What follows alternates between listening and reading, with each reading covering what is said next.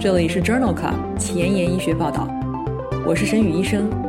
每周五天，每天半小时，只聊最新最好的顶尖专科文献，介绍给感兴趣的同行们。Journal Club 是双周刊，分十个专科话题，这一周五天分别是心脏血管星期一、呼吸重症星期二、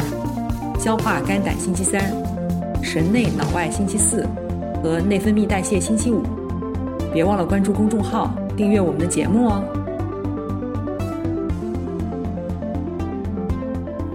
今日头条：一，《Lancet》子刊，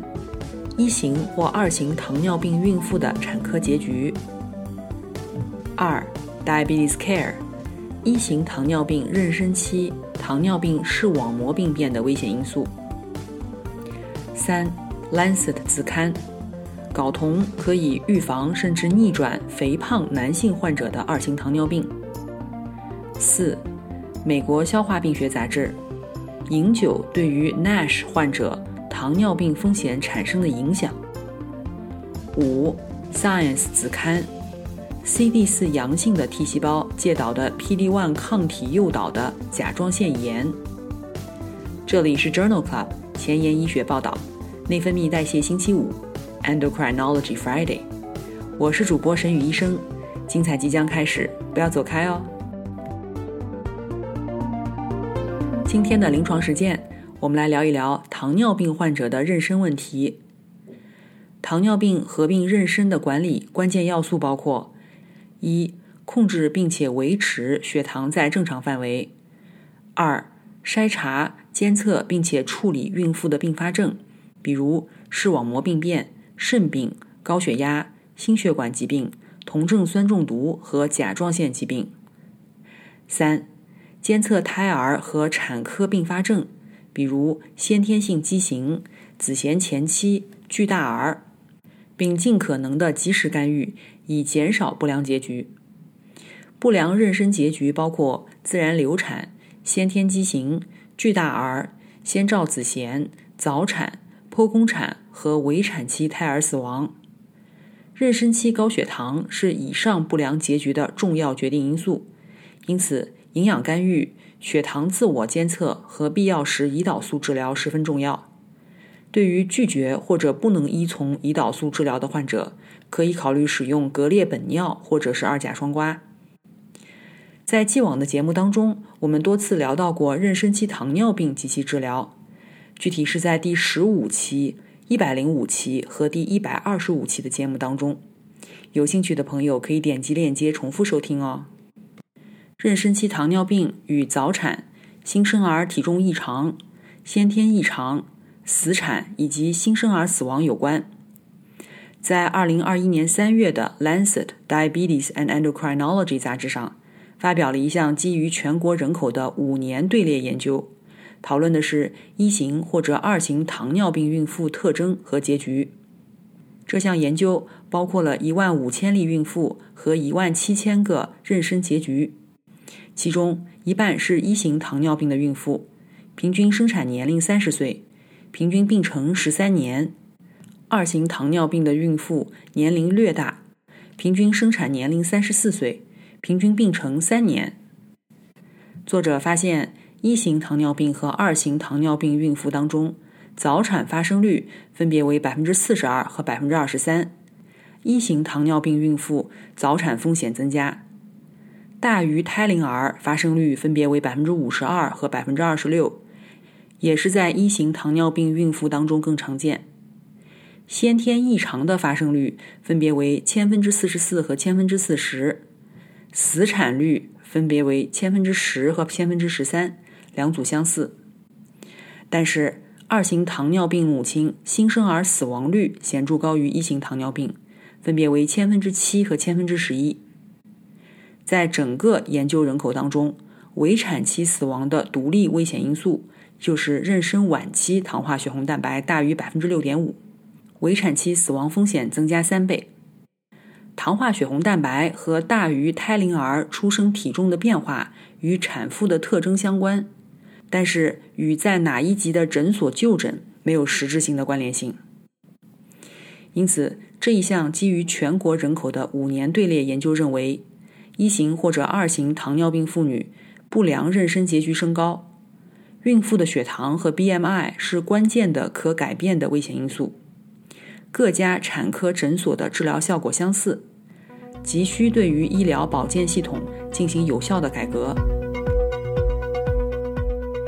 在2015至2017年，中国有八个城市、十一个中心对于一型糖尿病患者实施了全面的孕前管理计划。这项 Carnation 研究目的就是讨论将一型糖尿病患者综合管理纳入 WHO 孕产妇基础保健当中，对于孕产妇结局的影响。文章发表在《Diabetes Care》2021年4月刊上。汇总了最初登记的一百三十三例患者，并且与两项回顾性队列研究当中的孕产妇进行了比较。研究发现，产妇的死亡率、新生儿死亡率、先天性畸形、妊娠中期流产和死产等主要不良结局的发生率，前瞻性队列为百分之六，显著的低于两个回顾性的队列，分别高达百分之十八和百分之二十五。风险显著降低了百分之七十到百分之八十，因此这一项 Carnation 研究认为，综合管理计划可以显著的改善中国一型糖尿病孕妇的妊娠结局。对于一型糖尿病患者而言，妊娠同时与糖尿病视网膜病变的发生发展有关。同样在 Diabetes Care 二零二一年一月刊上发表了一项。纳入近五百例妊娠的回顾性队列分析，评估了一型糖尿病患者妊娠期间糖尿病视网膜病变的进展率以及预测因素。所有患者入组以后，每三个月进行一次眼科检查，如果存在严重的非增生性视网膜病变，则每一个月检查一次。参与者在妊娠前视网膜病变占百分之三十，进展率、发展率和恶化率。分别为百分之二十一、百分之二十四和百分之十五。威胁视力的视网膜病变很少发生，进展主要发生在妊娠早期和中期。妊娠前糖化血红蛋白升高和糖尿病病史大于十年是糖尿病视网膜病变进展的预测因子。在怀孕前发生糖尿病视网膜病变的孕妇中，持续皮下胰岛素注射。似乎可以降低糖尿病视网膜病变进展的风险。在二百七十例妊娠糖尿病视网膜病变的孕妇当中，产后的眼科检查提示病情进展率仅为百分之四，退行率为百分之九。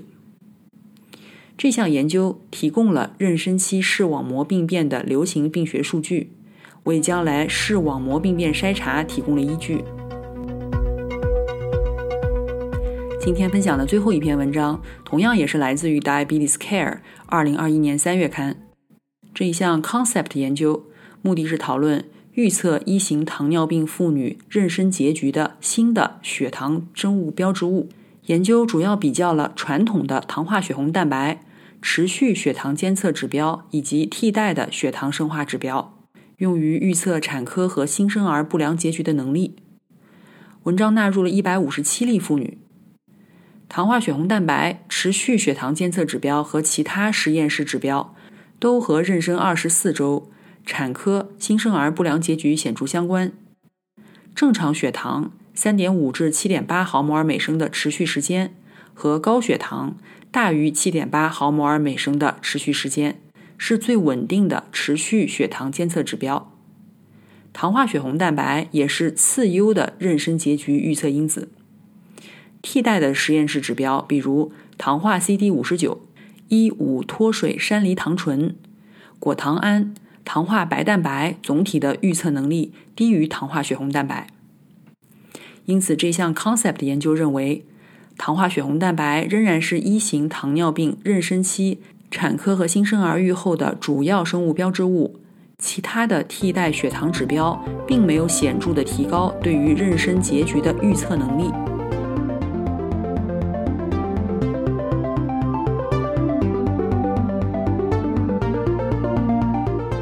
要紧跟科研热点，实时更新临床理念，但是烦恼于没有时间吗？上下班路上给我半小时，我把专科研究说给你听。想研究交叉学科的内容，但是苦于非专科的知识仍然停留在书本水平吗？每周五天，我们分十个专科话题，把文献讲给你听。Journal Club 前沿医学报道，拉近科研和临床的距离。今天临床医学的第二部分，我们来聊一聊二型糖尿病的预防。二型糖尿病的高危人群包括年龄四十五岁以上，有妊娠期糖尿病史，BMI 大于二十五公斤每平方米，一级亲属患有糖尿病，久坐的生活方式，高血压、高血脂等。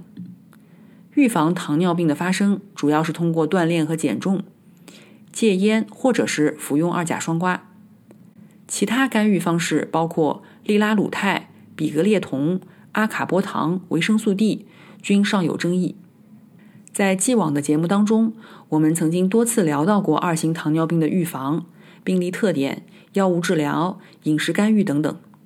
分别是在第十五期、第三十五期、第六十五期、第一百一十五期和第一百三十五期节目当中。有兴趣的朋友可以点击链接重复收听哦。目前发现，超重、肥胖的男性。通常血清睾丸浓度较低，这与患二型糖尿病的风险增加有关。下面介绍的两篇文章讨论的都是睾酮治疗二型糖尿病合并性腺功能减退的患者是否可以预防或者逆转二型糖尿病。第一篇文章报告了真实世界的注册研究十一年随访结果，发表在《Diabetes, Obesity and Metabolism》杂志。二零二零年十一月刊上，这项研究一共招募了三百五十六名睾酮水平小于等于十二点一纳摩尔每升的性腺功能减退的男性患者，随访了十一年。所有患者都接受了标准的糖尿病治疗，干预组额外的给予十一酸睾酮一千毫克静脉注射，十二周一次。选择不接受睾酮治疗的患者为对照组。在治疗期间，性腺功能减退合并二型糖尿病的患者，空腹血糖、糖化血红蛋白和空腹胰岛素均有显著的进行性的持续性的下降，而对照组的患者，空腹血糖、糖化血红蛋白、胰岛素升高。在接受睾酮治疗的患者中，约有三分之一实现了糖尿病缓解，约有一半实现了血糖的正常调节。而且在干预组当中，有百分之八十三的患者达到了糖化血红蛋白百分之六点五的目标，百分之九十的患者达到了糖化血红蛋白百分之七的目标。而相比之下，对照组的患者没有糖尿病缓解，血糖或者糖化血红蛋白水平也没有降低。睾酮治疗组的死亡、心肌梗死、卒中和糖尿病并发症也较少。这项真实世界的研究认为，二型糖尿病合并性腺功能减退的患者，长期睾酮治疗可以改善血糖控制和胰岛素抵抗，约有三分之一可以出现糖尿病缓解。睾酮疗法可能成为二型糖尿病合并性腺功能减退的一种新疗法。类似的，在二零二一年一月的《Lancet Diabetes and Endocrinology》杂志上。发表了一项 T4DM 研究，讨论的也是睾酮治疗预防或者逆转二型糖尿病的三 B 期临床研究。这项研究为期两年，招募了一千例年龄五十在七十五岁之间，腰围大于等于九十五公分，血清睾酮小于十四纳摩尔每升，没有病理性性腺功能减退的糖尿病患者，他们接受生活方式干预。随机接受十一酸睾酮一千毫克肌肉注射，或者是安慰剂，第零周、第六周，然后是每三个月一次。在随访的两年当中，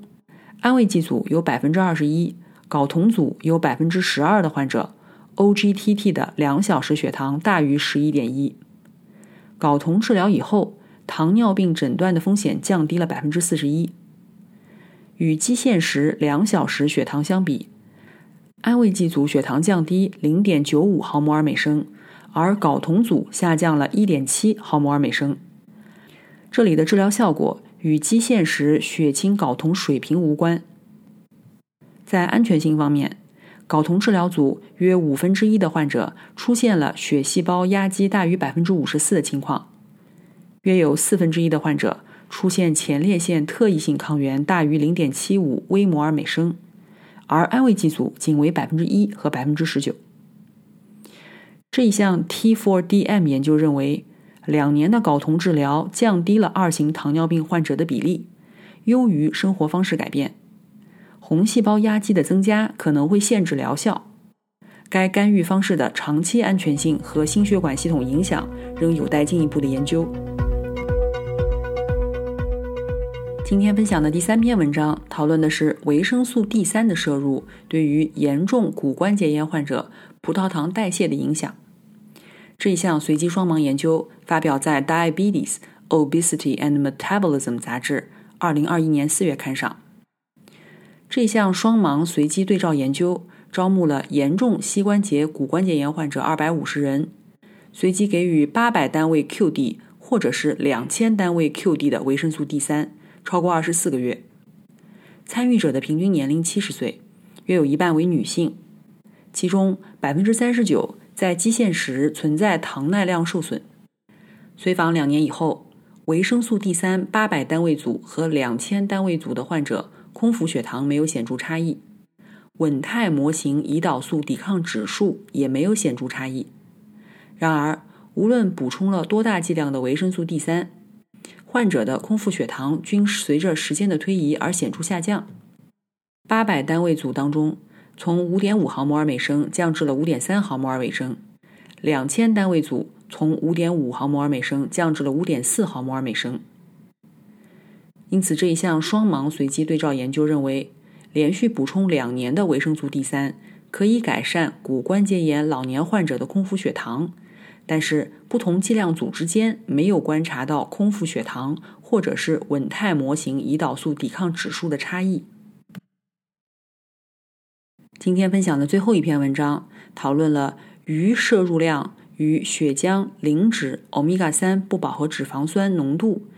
以及六十五千道尔顿 GAD 抗体阳性之间是否存在相互作用？是否与糖尿病风险增加有关？这项 EPIC Interact 研究发表在了 Diabetes Care 二零二一年一月刊上。队列研究一共包括了一万一千例糖尿病病例和一万四千例健康对照组。这项研究发现，GAD 六十五抗体阳性和鱼类摄入少的人群当中。糖尿病发病风险均升高约二点五倍。与抗体阴性的欧米伽三多不饱和脂肪酸水平高的个体相比，GAD 六十五抗体水平高以及血浆总磷脂欧米伽三多不饱和脂肪酸水平低的个体，患糖尿病的风险高出四倍以上。所以，作者认为鱼类摄入量高，或者是相对血浆磷脂欧米伽三不饱和脂肪酸浓度。可能能够部分抵消 GAD 六十五抗体阳性所导致的糖尿病风险增加。今天的交叉学科板块，我们首先来聊一聊干扰内分泌的化学物质。这篇综述发表在了二零二零年八月的《Lancet Diabetes and Endocrinology》杂志《Lancet 内分泌学》子刊上。大家对于二零一五年公布的十五种干扰内分泌功能的化学干扰物质和理解逐渐加深。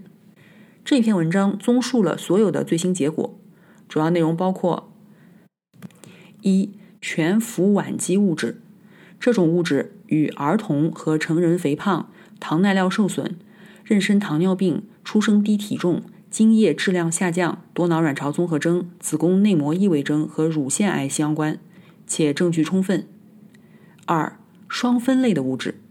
这与成人糖尿病、精液质量下降和多囊卵巢综合症相关。三、邻苯二甲酸盐，这些物质与早产、男孩肛门生殖器距离缩短、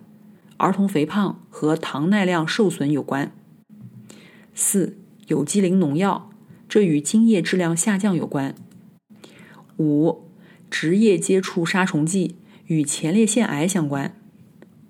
六、产前接触双酚 A、有机磷农药和多溴化阻燃剂，与儿童的认知缺陷和注意力缺陷障碍有关。今天交叉学科，我们再分享一篇消化科和内分泌科相关的文章。这篇文章讨论的是饮酒对于非酒精性脂肪肝性肝炎患者糖尿病风险的影响。文章发表在了2020年6月的美国消化病学杂志上。来自浙江大学医学院的研究人员开展了这一项为期九年的前瞻性队列研究，招募了不饮酒、少量饮酒以及中度饮酒的男性患者。共七千例，在基线时，有百分之三的参与者患有二型糖尿病，约有四分之一患有非酒精性脂肪肝。在随访期间，没有脂肪肝的参与者，少量饮酒和中度饮酒与二型糖尿病发病风险降低相关，风险比为零点二二和零点四六。但是，非酒精性脂肪肝患者的情况则相反。不饮酒者、少量饮酒和中度饮酒的患者，二型糖尿病的发病率依次增加，风险增加1.7倍、2.6倍和2.7倍。因此，这项前瞻性的队列研究认为，在男性中大规模的验证了没有脂肪肝的人群少量或者中等量饮酒可以避免二型糖尿病，但是脂肪肝的患者，相同的饮酒量会产生相反的作用。此类患者应当完全避免饮酒。今天的前沿医学，我们来聊一聊 CD4 T 细胞介导的 PD-1 抗体诱导的甲状腺炎。这一项基础研究发表在《Science Translational Medicine》Science 子刊2021年5月刊上。抗 PD-1 抗体诱导的免疫相关不良事件当中，包括了破坏性的甲状腺炎。被认为是由活化的 T 细胞引起的。为了阐明哪一些 T 细胞亚群参与了破坏性甲状腺炎的发生，日本名古屋大学的研究人员分析了破坏性甲状腺炎的小鼠模型。在小鼠模型当中，给予甲状腺球蛋白免疫后2.5个月，再给予 PD-1 抗体，可以引起破坏性甲状腺炎。这可以通过 CD4 阳性 T 细胞消耗的方法来完全预防。通过 CD8 阳性 T 细胞消耗的方法可以部分预防。与对照组相比，破坏性甲状腺炎小鼠经过甲状腺球蛋白刺激以后，颈部的淋巴结当中中枢和效应记忆 CD4 阳性 T 细胞亚群频率增加，干扰素伽马分泌增加。这些小鼠的甲状腺组织当中，表达颗粒酶 B 的 CD4 阳性 T 细胞浸润，甲状腺细胞中出现了 MHC 二类复合体表达，把破坏性的甲状腺炎小鼠的颈部淋巴结 CD4 阳性 T 细胞移植到其他小鼠体内，也可以诱导甲状腺滤泡结构的破坏，而且 PD-1 抗体诱导的破坏性甲状腺炎患者。外周血单个核细胞中，表达细胞毒性的标志物 CD 二十七的中枢和效应记忆 CD 四阳性 T 细胞频率高于不表达 CD 二十七的患者。这项基础研究认为，PD-1 抗体激活了细胞毒性记忆 CD 四阳性 T 细胞，在破坏性的甲状腺炎发病当中起到了关键的作用。今天的 COVID-19 板块，我们来聊一聊二型糖尿病降糖处方与 COVID-19 死亡风险之间的关系。这项全国性的观察研究发表在《Lancet 内分泌学子刊》2021年5月刊上。这一项大型的队列研究分析了285万例二型糖尿病患者，在研究期间观察到了1万四千例 COVID-19 相关的死亡，对应的死亡率。为每一千人年八点九例，使用二甲双胍 （SGLT2） 抑制剂，黄鲜尿类使用者死亡风险略有下降，风险比分别为零点七七、零点八二和零点九四。而使用胰岛素和 DPP-4 抑制剂的使用者死亡风险略有增加，风险比为1.42和1.07。死亡风险与以下药物无关，包括格列尿类、塞唑烷二酮类、GLP-1 受体激动剂、阿尔法葡萄糖苷酶抑制剂。这一项全国性的观察性研究认为，某些降糖药物与 COVID-19 死亡风险相关，但是风险很小，而且不同药物类别的使用可能是在二型糖尿病疾病进展的不同阶段，因此目前没有明确的证据表明需要在这个基础上改变降糖处方。今天就聊到这里，如果你喜欢我的节目，不用给我点赞。现在就去转发分享吧，和我一起把最新最好的临床文献分享给需要的朋友。下星期精彩继续，周一是风湿免疫星期一节目，不见不散哦。